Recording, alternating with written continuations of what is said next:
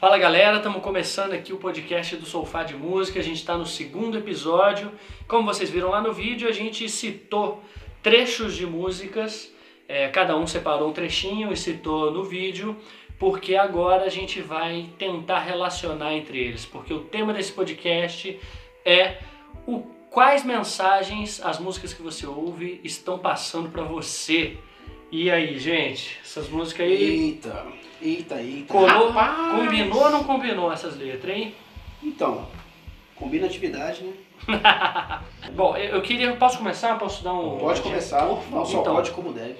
Eu queria falar um pouco sobre a música que eu escolhi, que no vídeo eu acabei de falar que nem conhecia, mas na verdade eu conheço a artista, é, já ouvi algum trecho dessa música em especial. Esposa do Whindersson. É a esposa do Whindersson, É, ou artista, ele é o né? marido Eu dela, nem né? sabia que a esposa dele cantava. Não, parece que ela é super reconhecida. Eu, é, eu só acompanho ele de vez em quando, mas eu- outro dia eu até vi o stand-up dele, foi muito divertido, porque eu não, nunca parei É. pra ver nada dele assim, tipo, longo. Não, ela é uma das nossas divas pop aí. do- Eu do vou. Pesquisar isso Ela aí, tá cara. nesse status, assim, Tá junto com a né? Anitta, junto com Ludmilla e tudo mais. Eu tô. a própria Pablo Vittar.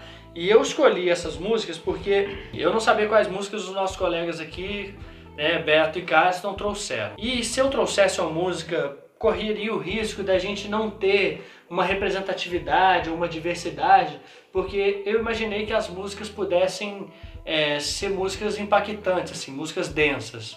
Então eu coloquei um contraponto porque aparentemente essa música não conversa com as outras músicas. Então eu decidi aqui na hora mesmo, enquanto eles estavam falando, trocar de música. É, eu acho que esse trecho específico ele fala de uma relação é, que é muito da indústria pop. Ela comunica uma mensagem da indústria pop que é sexualizada, que é, é, falando até da liberdade sexual da mulher, não entendo isso como um, um ponto negativo, né, mas é uma, uma música sexualizada, né? Eu tô na garupa e tal, é, enfim. E aí, essa questão que é muito individual nesse sentido, que foi apropriada pela indústria, ela não faz é, uma parceria aparente com a letra que vocês colocaram, né? Sim. Então, no sentido de que, olha, você está falando da relação do homem com o tempo, olha que profundidade parar para pensar nisso. E é engraçado você trazer isso. Às vezes a gente fica pensando na intencionalidade do artista, né? Como se essa intenção tivesse que ser profunda, mas não há, né? Assim, claramente, e não realmente não é a intenção de ser profunda. A intenção são, são outras, né? São outras intenções. Ninguém tá querendo levar ninguém à reflexão. Exatamente. Ninguém tá querendo mudar a vida de ninguém com essa música em específico, né? Nessa letra, né? É, ou, ou assim, eu já até ouvi um colega meu que curte muito pop, ele falou assim, cara, se eu quiser alguma coisa em profundidade, eu vou ler um livro. Entendeu? Então, só, assim, eu é vou. outra relação. Outra relação. Então, assim, eu boto essa música pra ir mexer a raba no, no- Então é. na noite, entendeu? Então, isso aqui é uma música que tem uma energia boa e que me faz querer dançar, por exemplo. É, é meio que um- uma terapia, né, a, a música nesse aspecto. É- ela, ela vem, principalmente a música que você escolheu, ô Fred, ela vem justamente pra tirar essa carga. Quando a galera, você vê o pessoal nas redes, pô, eu vou mexer a raba hoje, mano, tipo, a gente vai rasgar, igual eu brinco, né, tipo, festa de casamento eu vou pra rasgar a calça que eu tô indo pro lugar, velho. Tipo, eu não sei dançar, mas eu vou rasgar essa calça até o chão, entendeu? Tipo, eu acho que é muito de- dessa necessidade de, de soltar algo. Extravasar, né? Extravasar. Sim, então. Em termos sociais, né? Essa logística do que você pode ou não fazer, que é permitido pelo Estado, pela religião, pelos bons costumes, pela família, ela, ela, ela vai para onde? Né? Onde, onde que vão, para onde vão as suas vontades que não passam por esses filtros, né? Então assim, talvez ela saia numa música e quando você, é, quando você ouve ela, né? Então, de repente, às vezes você ouvindo essa música, é, você tem condições de colocar isso para fora, né? Que é o contrário do calibre, por exemplo, né?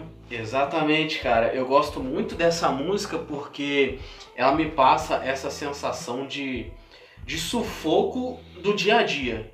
Entende? Do acorda, tem que trabalhar, procuro, é, procuro trabalhar, que é até parafraseando uma música do Gabriel Pensador, Aham. mas é acorda, tem que trabalhar, procura um emprego. Então, assim, existe um- uma rotina normal no nosso dia a dia e a música ela me, me remete muito a esse desgaste do tempo. é, a gente estava comentando mais cedo, eu acho que quando essa música vem, é o divisor de águas da sociedade, da, do, da sociedade brasileira no aspecto da conectividade, da comunicação, da informação. Porque a internet, ela tá vindo, entendeu? Com força, ela tá surgindo. Então a informação que demorava um certo tempo, hoje é no clique. Tudo bem que a internet era discada, mas ela demora um certo tempo até antes de algumas músicas, até 90 e Não, é, certeza. Até início dos anos 2000. Exato, início dos anos 2000 você já tem a possibilidade de baixar a música em MP3 ao invés de ter que comprar. Entende? Tudo bem que na maioria das vezes você ganhava era um vírus.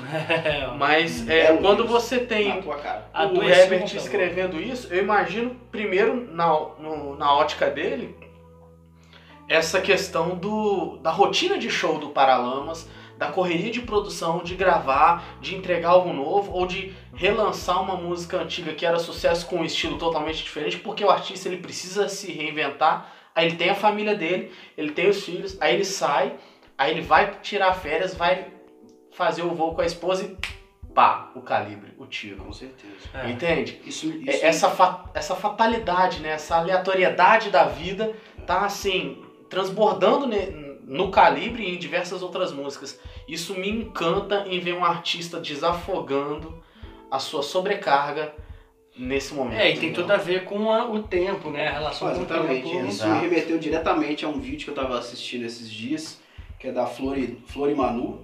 É muito legal o canal deles. E o Manu, ele, ele, ele sempre comenta nos vídeos dele, para quem acompanha, né?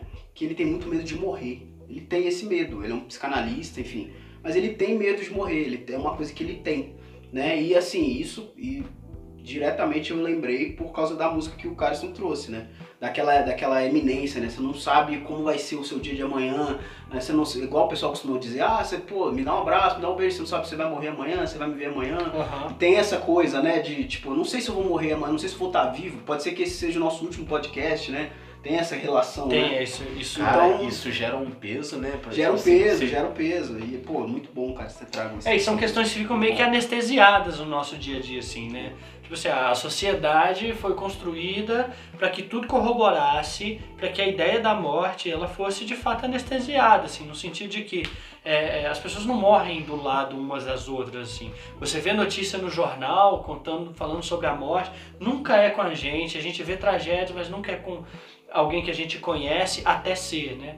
E aí quando acontece com alguém perto da gente, e aí que as coisas desmoronam, porque as nossa, a, a, nossa relação com a vida e com o tempo, ela é tão superficial nesse sentido, né? É, ela é uma relação tão é, construída, tão ela é encenada, é, né? Ela é artificial, porque quando ela se torna artificial, a gente controla, a gente tem poder mas ela é só para mascarar a nossa finitude. E é uma palavra que eu amo, uhum. entendeu? Eu carrego essa palavra sempre que eu posso. Se a gente, a gente tá conversando com algum grupo de amigos, eu falo, cara, eu, eu acho incrível a nossa finitude, porque ao contrário Sim. desse cara que o Beto falou, eu não tenho medo de morrer.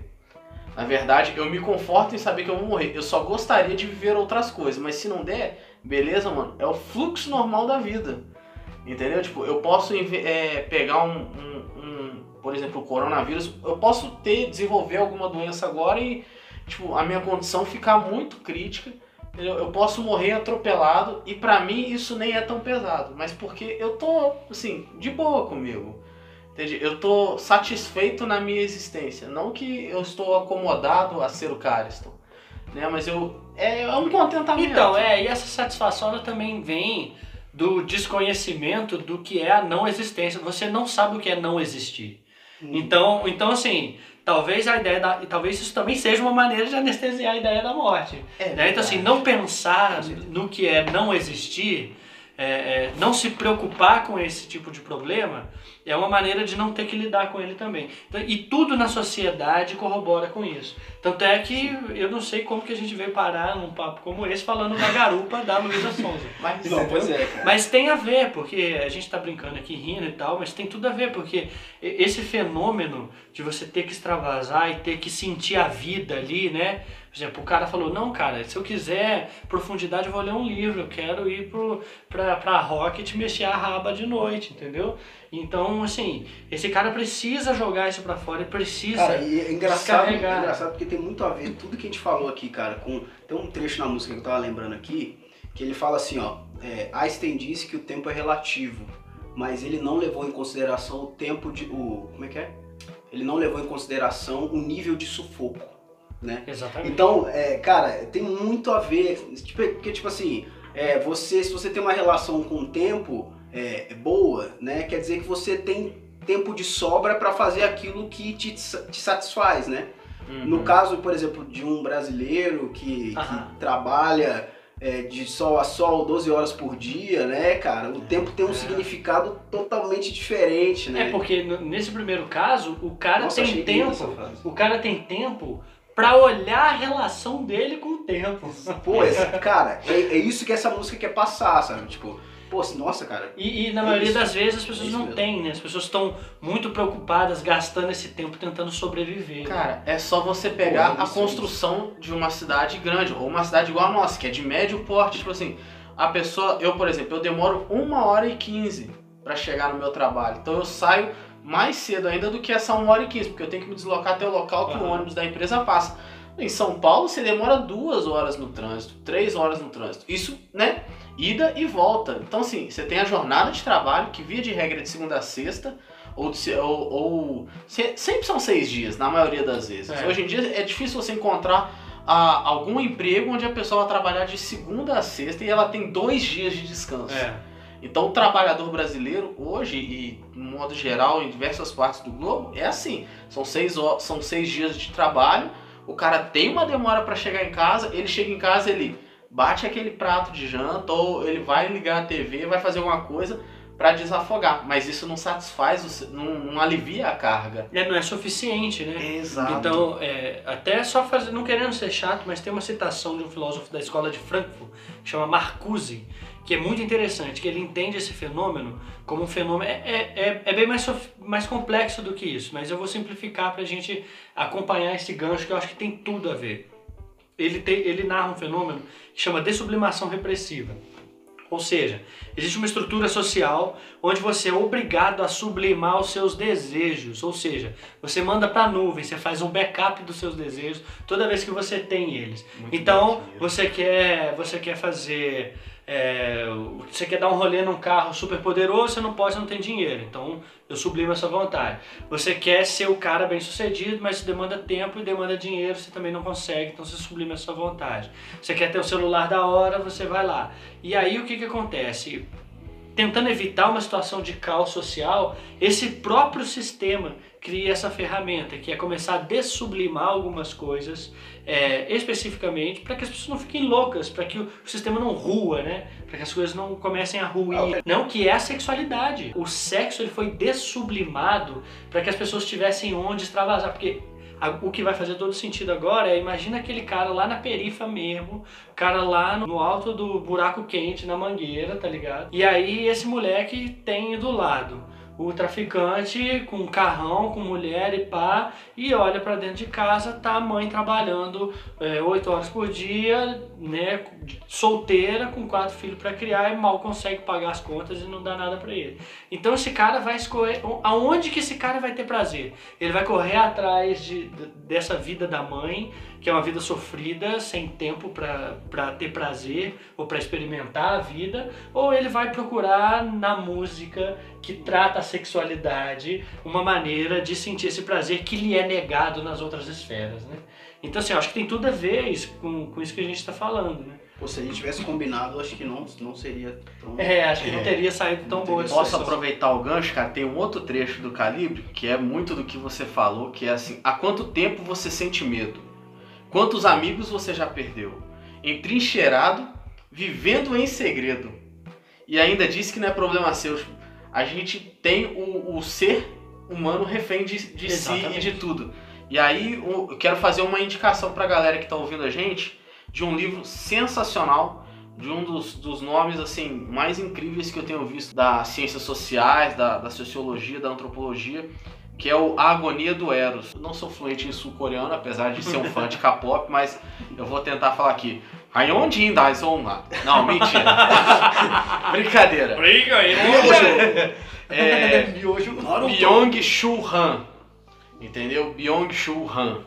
Pyong E- Lee? Dragon É, Ball, não é o Pyong Lee, viu, galera? Mas é um livro sensacional. Eu tenho ele, tipo, é, é emprestado, o Diego me emprestou. E falando nisso, Diego, ouve a gente, Diego, brigadão, viu? Pela Não vai força. devolver, ele não vai devolver o livro. Não Ele tem como que- não devolver, porque eu divido o apartamento com ele. Mas o livro é sensacional, cara. Então, assim, eu acho que casa muito essa coisa, porque eu vejo essa música e eu me sinto assim, acho que a gente se sente assim, com aprisionado na cidade. Aprisionado no nosso sistema. Por isso que a galera vai pra granja, pra, pra chácara, no fim de semana, entornar todas. Mas sabe qual Vai- que é... Tem que rolar um, um alívio não só mental, Então, mas, sabe- mas físico. isso acontece porque a gente cria os nossos próprios cativeiros, entendeu? Exatamente. É isso que acontece, Ele, entendeu? o- Eu agora acho que puxando nem sempre, cara. mais um trecho da música que o Rashid, da música do Rashid, ele fala que a, é, quando sobra o tempo, é, esse é o novo pecado, né? Tipo, quando É, o tempo sobra, vira um novo pecado. Porque tá todo mundo dizendo, pô, não tenho tempo, não tenho... Você fala isso com orgulhinho, assim, pô, não tenho tempo, sou uma pessoa É, ocupada, faço nossa, muitas como eu coisas. sou produtivo. E tal, e- sou produtivo, ó, o meu Instagram tá cheio de fotos, preciso encher o meu Instagram, tenho tantas viagens, Nossa, tantas como eu sou coisas. requisitado, né? É, e, e se eu digo assim, ó, não, hoje não tem nada pra fazer não, cara, hoje eu vou ficar... Tô de boa, Parece né? que eu tô meio errado, assim, né? É. Tô meio... Pô, peraí, tô errado em em É ficar, incrível sabe? Com tempo de sobra, entendeu? Exatamente. Isso é muito louco. E você aí do outro lado? O que, que vocês acharam dessa discussão? Eh, Vocês conseguem ver ligação entre essas músicas que a gente colocou as letras aqui? Conseguiram parar para pensar um pouquinho no que realmente as músicas que vocês ouvem estão querendo comunicar? Ou será que estamos sobre efeitos de psicotrópicos? Quem viu sabe que frase é essa. Bacurau. Essa é Bacurau, pô. Eu achei que você ia deixar na... na- Não, cara, eu não consigo. gente, Esse filme é sensacional. Agora, mano. façam uma coisa que eu acho que vai ser muito legal, a gente vai ficar muito feliz se você fizer. Ouçam essas músicas, as músicas que a gente colocou na íntegra, né? Pra gente poder, né, assim, pra vocês terem a noção mesmo do, do que a gente tá falando aqui. Beleza, é muito completar a experiência. Isso, vai lá no perfil do Instagram, porque a gente vai comentar um pouco mais sobre isso, a gente pode trocar um papo até às vezes melhor. É o arroba de Música. Não deixa de curtir, não deixa de comentar na publicação relacionada a esse episódio, porque acho que vai ser muito importante. Então é isso, pessoal. Espero que vocês tenham gostado. Por favor, sigam o Sofá de Música no Instagram, sigam a Bodoc também. E se inscrevam no canal da Bodoc no YouTube, onde saem os episódios do programa em vídeo. E, por favor, comentem aqui embaixo o que vocês acharam, como vocês se relacionam com as músicas que vocês ouvem e, principalmente, quais outros temas vocês querem ver sendo abordados aqui nesse sofazinho. Beleza? Esse foi o segundo episódio de Sofá de Música. Poderemos ter, quem sabe, continuações. Esse, esse, esse- Várias Com certeza, músicas vai para podcast. discutir, velho. quem sabe, de repentemente, estamos aí. Mas então, é isso. Tchau! Valeu! Tchau, valeu!